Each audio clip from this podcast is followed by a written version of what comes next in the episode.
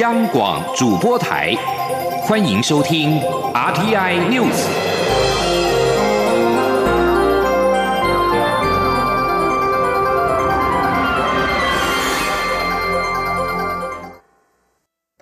各位好，我是主播王玉伟，欢迎收听这节央广主播台提供给您的 RTI News。今天是二零一九年三月三号，新闻首先带您关注，在屏东东港镇大鹏湾举行的台湾灯会，今天将闭幕。昨天的入园人数一百八十二万人次，再创单日新高，让开园十六天以来的总人数达到了一千一百八十七万人次。台湾灯会二月十五号试营运，二月十九号开幕，被民众誉为史上最美台湾灯会。开幕十六天以来，四天假日单日都有破百万人次的参观人潮，在昨天正式突破了一千万参观人次。台湾灯会将在今天晚间闭幕，九点开始闭幕典礼，将有台湾灯会全纪录影片播放，介绍幕后英雄、灯会传承、Intel 无人机展演，以及只有在开幕展演过的主灯巨尾来复烟火秀。今年有几百万人趁着二二八廉假到屏东看台湾灯会，却有一群人是这几天自费新台币两千多元，专程到屏东去徒步捡垃圾。由技嘉科技员工发起的“韵律台湾千里逐梦”徒步环岛捡垃圾行动，从二月二十八号到二号展开历年的第二十次活动。是十三名员工及眷属三天来在高平地区走了五十五公里，共检出多达四百三十八公斤的垃圾。而这一次最小的参与者还不到六岁，但是他从三岁就开始参加这项活动。团队的目标是在二零二一年完成分段徒步环岛捡垃圾的壮举。今天记者陈国伟的采访报道。由技嘉科技员工及眷属组成的韵律社，从二零一五年八月起，透过假日展开分段徒步环岛捡垃圾行动。技嘉科技永续发展办公室处长朱福正表示，大家预计花六年多的时间走一千一百五十公里，目前还差大约五百公里，还没走过基隆、彰化、云林、嘉义、台东等县市。早期我们是做很多的环境教育，然后再来就做所谓的生态体验，让大家去了解生态。从教育，然后再来体验。到二零一五年的时候，我们希望走的是进入到所谓的实践的阶段，就能够亲自来做这件事情。韵律社选在二二八连假展开三天的捡拾行动，四十多人搭着游览车从台北直奔屏东东港，再开始徒步往高雄方向前进，行经林园、小港、前镇、左营、南子等地。虽是二月天，众人却要顶着摄氏三十度的高温，三天累计走五十五公里，在路边不断弯腰。要捡垃圾，好在这里有将近半数的人都有跑马拉松的经验，没有发生体力不支的情况。韵律社社长黄慧月说：“这次参与者的年龄横跨五岁到近七十岁，其中五岁的男孩从两年多前就和父母一同参与，当时还需要不断坐上幼儿推车，现在即将满六岁，这次五十五公里全程能自己走。”我们的小朋友是从三岁开始就跟着爸爸妈妈一起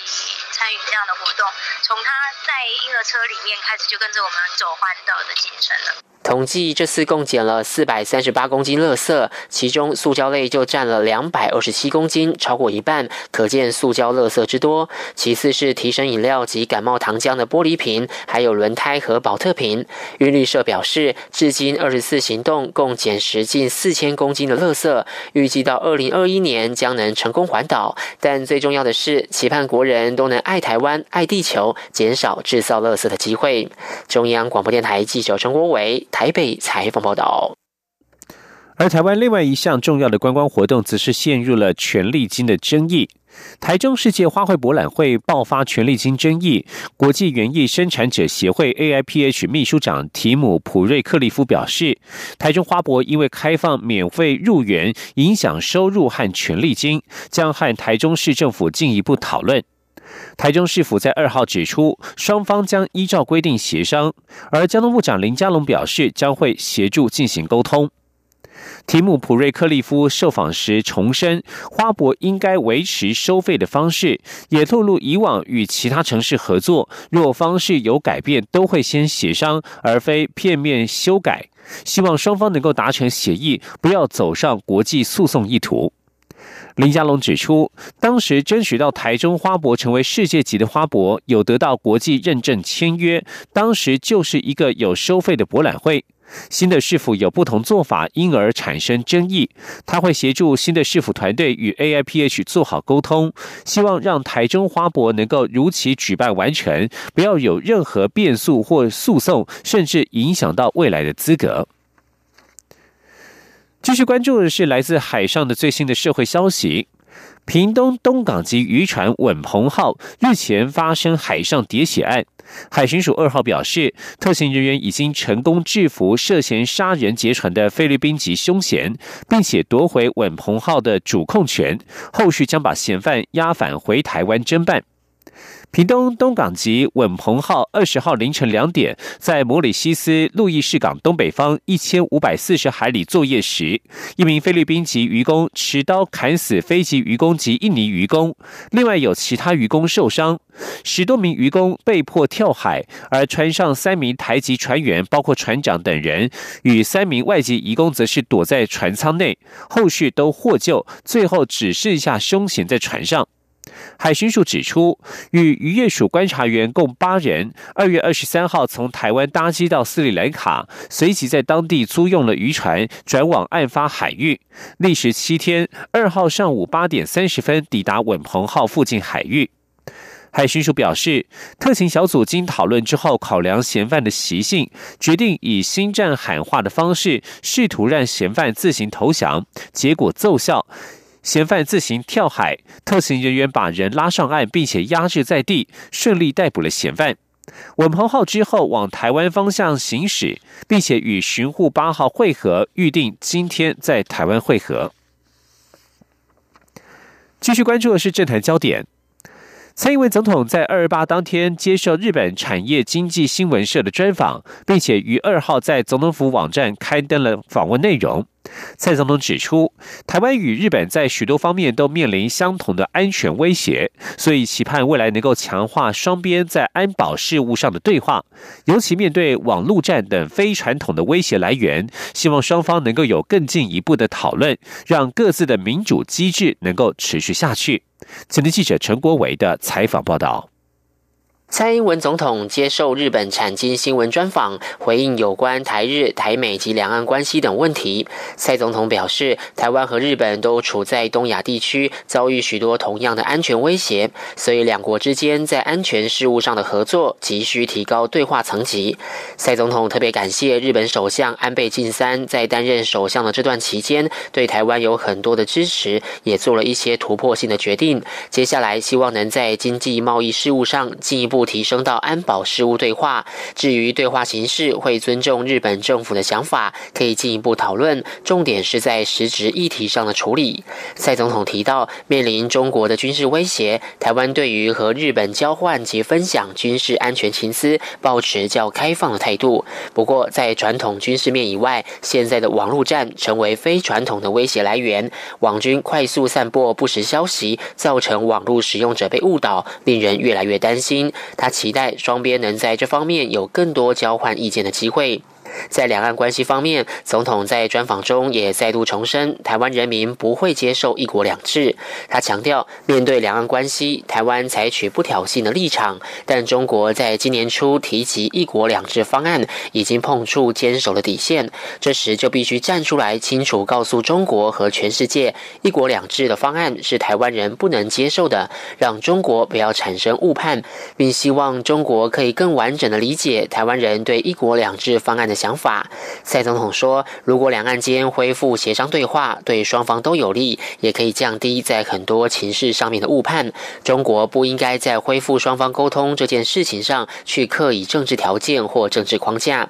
而对于美国已经通过台湾旅行法，台美高层互访解禁，日媒也询问蔡总统是否希望能和美国总统川普会晤交换意见。总统回应，这必须顾虑到台美之间的关系以及区域的和平与稳。定。台湾会尊重美方的想法，也会做最好的评估。另外，针对福岛等五个县的核灾食品解禁问题，在去年底的公投被否决。蔡总统表示，台湾是 WTO 的会员国，现在将秉持 WTO 的精神，希望能和日本政府好好的谈出一些方案，不要冲击到双方的贸易和友谊。中央广播电台记者陈国伟台北采访报道。而蔡英文总统在接受专访时，也首次提到，在去年的地方大选，中国当局在选举当中与执政党有竞争关系的他方有合作关系。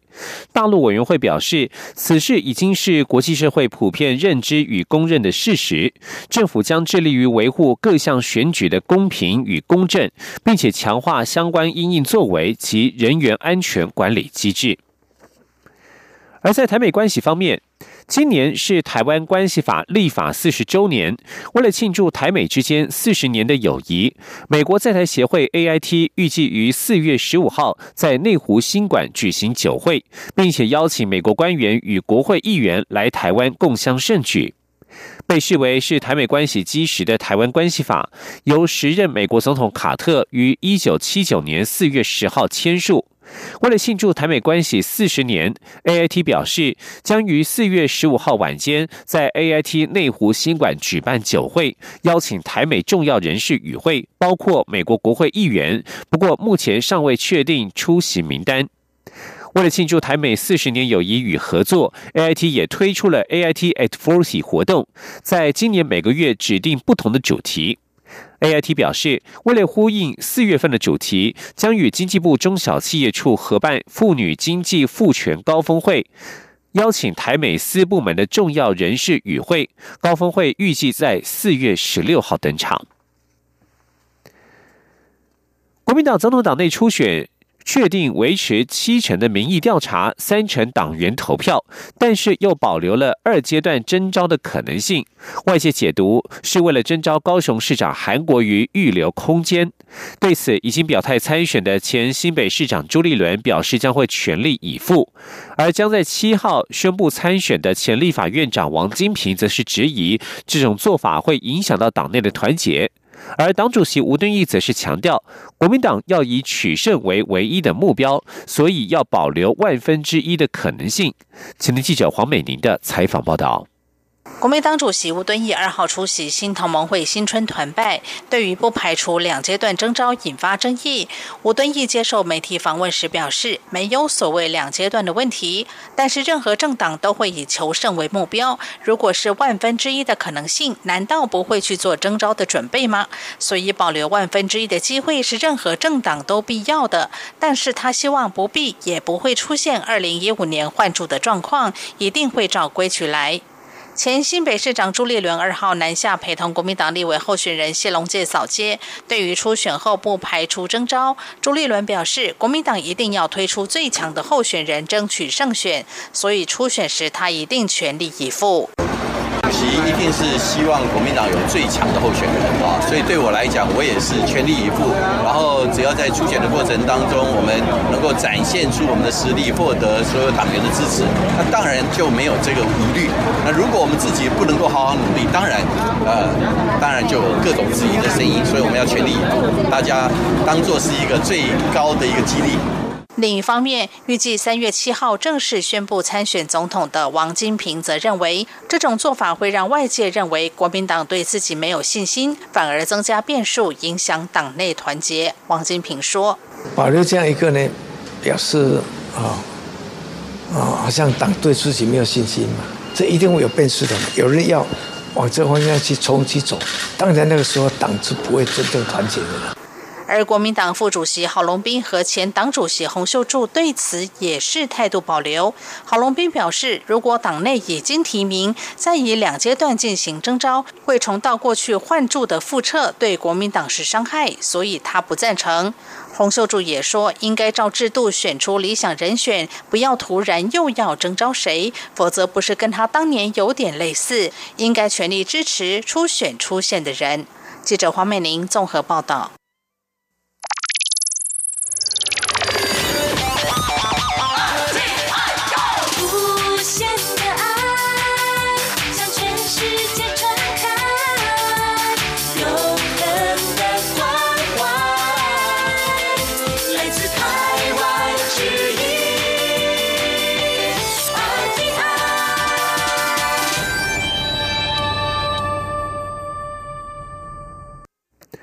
各位好，我是主播王玉伟，欢迎继续收听新闻。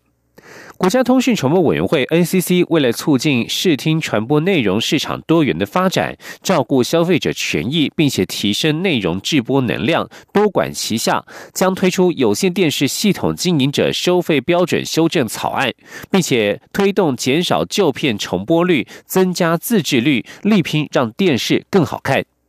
NCC 副主委翁博宗表示，民众过去订阅有线电视服务，比较没有自由选择频道的权利。为了解决这样的问题，NCC 积极推动多元选择付费政策。今年一月十六号，已经通过有线广播电视系统经营者收费标准修正草案。现正预告当中，最迟第三季会对外公告。最快明年，消费者就能够自行选择组合喜爱的频道或套餐。而在减少旧片重播的方面，NCC 委员会会议二月二十七号通过修正草案，新增首播定义。如果频道播放超过新播日五年的节目，就算是重播，以此督促业者不要大量放送老旧节目，保障消费者的权益。另外，近期的新闻报道当中，中天新闻日前报道，台湾驻新加坡代表接获政府训令，要求员工搜寻高雄市长韩国瑜的谈话。国家通讯传播委员会 NCC 表示，已经要求中天新闻陈述说明制播该则新闻的采访编审内控机制。发言人翁博宗表示，新闻正确比速度更重要，而且报道当中，报道当中应该。尽平衡报道原则，本案当事人已经严正提出声明，希望中天新闻能够妥善回应当事人的请求与声明。继续关注的是食品药物的安全。卫生福利部食品药物管理署二号晚间公布，又有印度药厂的原料望原料药疑似含有动物致癌疑虑的不纯物质。台湾市面上的缓压摩伊定五十毫克以及压宁月摩伊定受到波及，超过三千外科药被预防性下降。食品药物管理署药品组副组长吴明美表示，被验出的致癌物质是制成当中可能产生的不纯物，该等成分具有动物致癌性，但是对人类资料则尚未证明。为求谨慎，食药署启动全面清查作业，发现台湾有两款药品受到波及。吴明美表示，过去被下架的高血压药品都是验出不纯物之后才启动下架。回收的作业，但是近来国际相关事件相当多，有些民众也是人心惶惶，担心药品安全。这次改为先预防性下架，再检验确认药品不含有不纯物之后，才会再上架。高血压患者必须稳定服药控制病情。吴妹妹表示，正在使用这些药品的患者不宜贸然停药，应该尽速回诊，并且与医师讨论处方及其他的适当药品。国立屏东科技大学国际灌溉研究中心透过水稻益生菌强化系统 （SPRI） 与高雄区农业改良场合作，利用水稻香米品种高雄一四七号，结合研究成果，开发出了发芽玄米，营养素和白米相比，最高可以多达十一倍。屏东科技大学最近也和厂商签订了合作备忘录，未来将展开更多的产学合作，提升水稻业的多边产值。前天记者陈国伟的采访报道。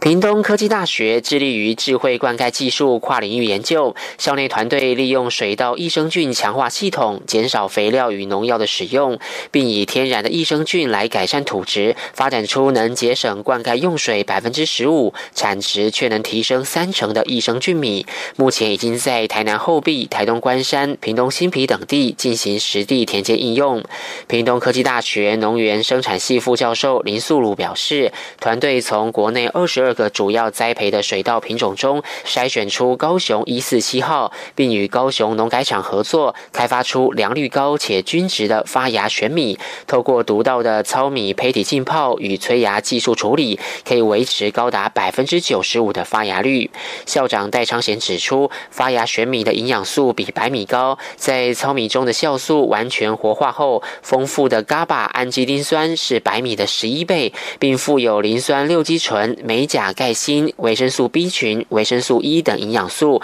是现代人食疗养生的好选择。像我们王玉明老师的团队呢，他是直际应用在我们的田间，而且呢，实际上呢，已经看到了成果。那现在呢，又把产生出来的稻米呢，真正证明呢，它的品质很好，它的用水量很少，而且呢，它的产量还增加。戴昌贤说：“台湾过去以农养工，现在因发展以工辅农的时代趋势，让农工共业进入智慧化栽培的时代。平科大希望未来能将水稻益生菌强化系统推广到全台湾。日前也和达邦蛋白公司合作，开始将水稻益生菌强化系统的益生菌量产化，以提升水稻业多边产值，同时建立从生产到加工的完整生产链，进而活络地方创生。”中。央广播电台记者陈国伟台北采访报道。继续关注的是国际体育消息。瑞士名将费德瑞二号在杜拜锦标赛男单决赛以六比四、六比四击败了希腊新秀西西帕斯，第八度在杜拜封王，夺得生涯第一百座 ATP 单打冠军。曾经二十度在大满贯封王的费德瑞名列第二种子，二十号只在二号只花了六十九分钟就摆平了第五种子西西帕斯，也报了先前落败的一箭之仇。费德瑞今年一月在澳洲公开赛第四轮遭到目前世界排名第十一的西西帕斯爆爆冷门淘汰。费德瑞二号赢球，也成为公开赛时代夺得 ATP 单打一百冠的史上第二人。而另外一位总是则是总共夺得一百零九冠的美国名将康诺斯。费德瑞在赛后表示，他非常的高兴能够在杜拜第八度夺冠，加上也是他的第一百座单打冠军，真的很棒。继续关注的是国际间的宗教冲突议题。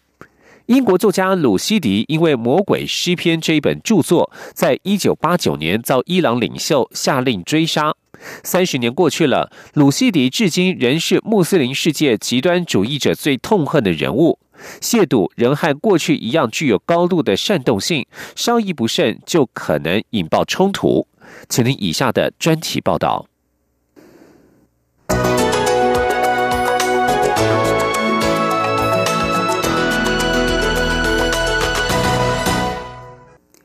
二月十四日是西洋情人节，但一九八九年的这一天改变了印度裔英国作家鲁西迪的下半生。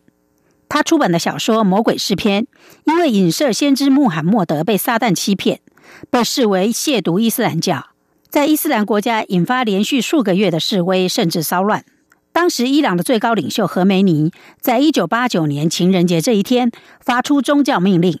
要求全世界穆斯林追杀鲁西迪。伊朗一个宗教组织提供两百七十万美元给任何执行这项命令的人，在二零一二年赏金提高到三百三十万美元。何梅尼虽然已经去世，但伊朗强硬派表示训令无法撤回，永久有效。每年的情人节，鲁西迪都会收到来自伊朗的另类温馨提示，告诉他追杀令仍然有效。在下达追杀令的前一天，数千名示威者。攻击位于伊斯兰马巴德的美国文化中心，在警民冲突中造成五人丧生。巴基斯坦记者雷赫曼表示，他是当天最先赶到现场的人之一，看着愤怒的示威者爬上美国文化中心的屋顶，拆下美国国旗，而警方则是发射催泪瓦斯，最后更以实弹射击群众。雷赫曼说：“这本小说的出版对当时沉浸在荣耀的穆斯林世界来说，是一个粗暴的冲击。”当时正值伊朗革命十周年，苏联被美国支持的圣战士逐出阿富汗并濒临瓦解，整个穆斯林世界，特别是巴基斯坦，都在庆祝击败一个帝国。雷赫曼说：“鲁西迪小说的出版以及后来的追杀令，犹如水坝溃堤一般。”巴基斯坦宗教学者艾希拉菲指出，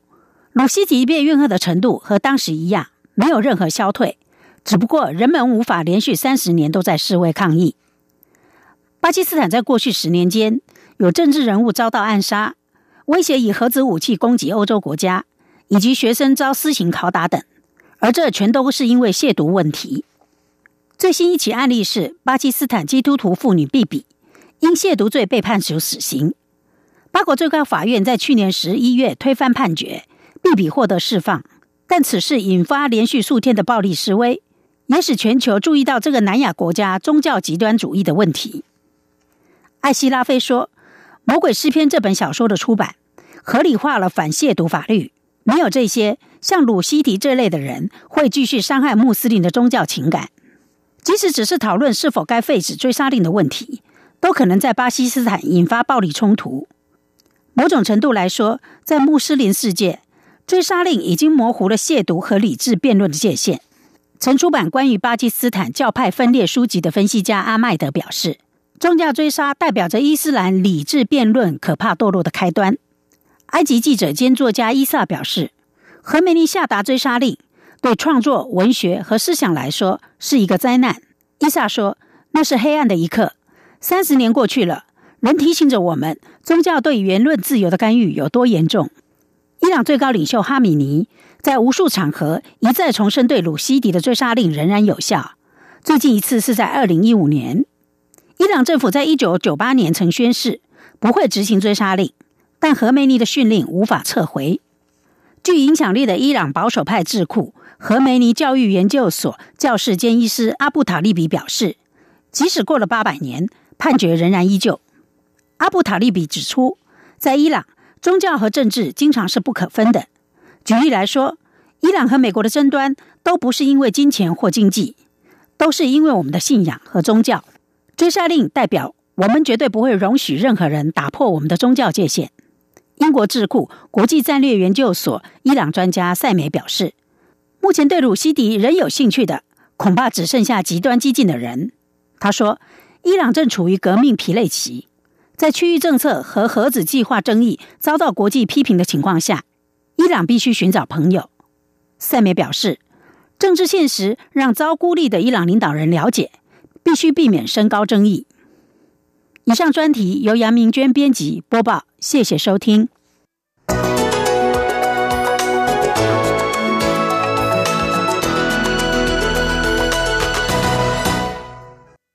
继续关注国际间政坛焦点，美国华盛顿州州长英利英斯利。二号宣布角逐明年的美国总统大选，成为民主党参选爆炸行列当中的首位州长。他的参选诉求是对抗气候变迁，并且推行能够使美国更加繁荣与包容的政策。伊斯利在西雅图一家太阳能公司的停车场宣布参选时说：“我参选总统，因为我不像现在的白宫主人，我相信全国美国全体人民。”因斯利的发言引起台下一阵欢呼。他经常在推特批评现任总统川普。目前民主党内已经表态参选者清一色都是联邦参议员，只有因斯利是州长。六十八岁的英斯利曾经担任联邦众议员。他最近探访加州野火被破坏之后的遗迹，并表示：“如果你住的市镇被焚毁，经济就不可能健全。如果这个问题不解决的话，就没有所谓的国家安全。加州野火正是由气候变迁所引起。”而美国总统川普二号则是再度炮轰美国联准会。并且表示，联准会紧缩货币政策助长美元强势，伤害美国的竞争力。川普在马里兰州举行的保守政治行动会议上表示，联准会里有一位非常喜欢强势美元的绅士。川普说：“我想要美元强势，但是我想要的是对我们国家有利的美元，而不是强势到会阻碍美国和其他国家打交道的美元。”川普在上任之后，拒绝让原任联准会主席耶伦续任，提名鲍尔取代。川普在二零一六年总统大选期间，曾经炮轰耶伦维持低利率，借以帮助他的对手民主党总统候选人希拉蕊。然而，鲍尔虽然获得川普的钦点，但是还是难以讨到欢心。川普多次抨击联准会，认为升息过快将伤害美国经济，说联准会升息伤害到他为推动美国经济的付出。川普曾经多次大发雷霆，怪罪联准会是美国经济的唯一问题。有关川普将开除鲍尔的传闻也一度甚嚣尘上。而对于是否升息的问题，鲍尔在上个月二十六号表示，美国经济今年将以稳健步伐成长，尽管速度放缓，在决定是否进一步调高利率上，联准会仍将保持耐心。以上新闻由王玉伟编辑播报。相关新闻内容欢迎上央广网站点选收听。我们的网址是 triple w 打 r t i 打 o r g 打 t w。这里是中央广播电台台湾之音。